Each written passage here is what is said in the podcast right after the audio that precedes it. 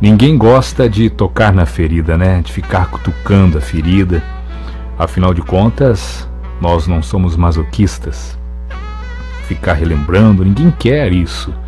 Ficar pegando aquela dor, expondo ela na frente de um espelho e ficar olhando para ela e ficar sofrendo várias vezes com ela.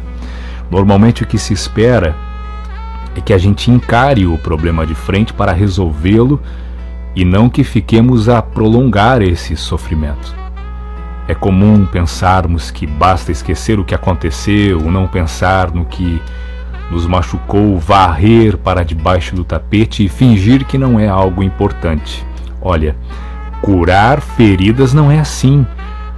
Não se cura num estalar de dedos. A verdade é que uma dor só passa quando você dá atenção para ela.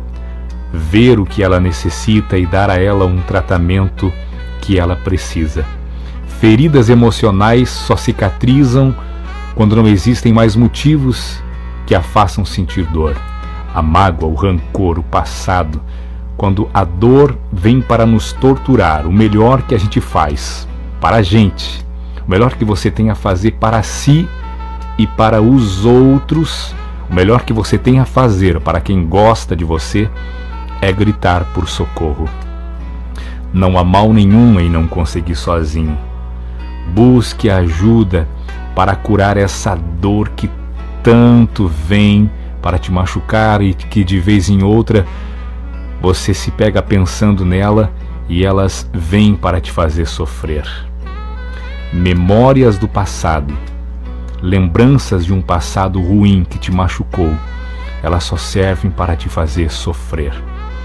Hoje eu queria que você olhasse, talvez pela última vez, para essa ferida, que você finge que não existe, que você varreu para debaixo do tapete do seu coração, dos seus sentimentos, e que você a encarasse e dissesse para ela: Agora eu vou cuidar de você para que você nunca mais me machuque, e fosse buscar uma ajuda e fosse conversar com alguém, fosse num psicólogo se for preciso, fosse no seu pastor, no padre da sua igreja, e você abrisse o seu coração e você tomasse uma decisão de a partir de agora não deixar mais essa dor te machucar e ir em busca de ajuda para que você não sofra mais.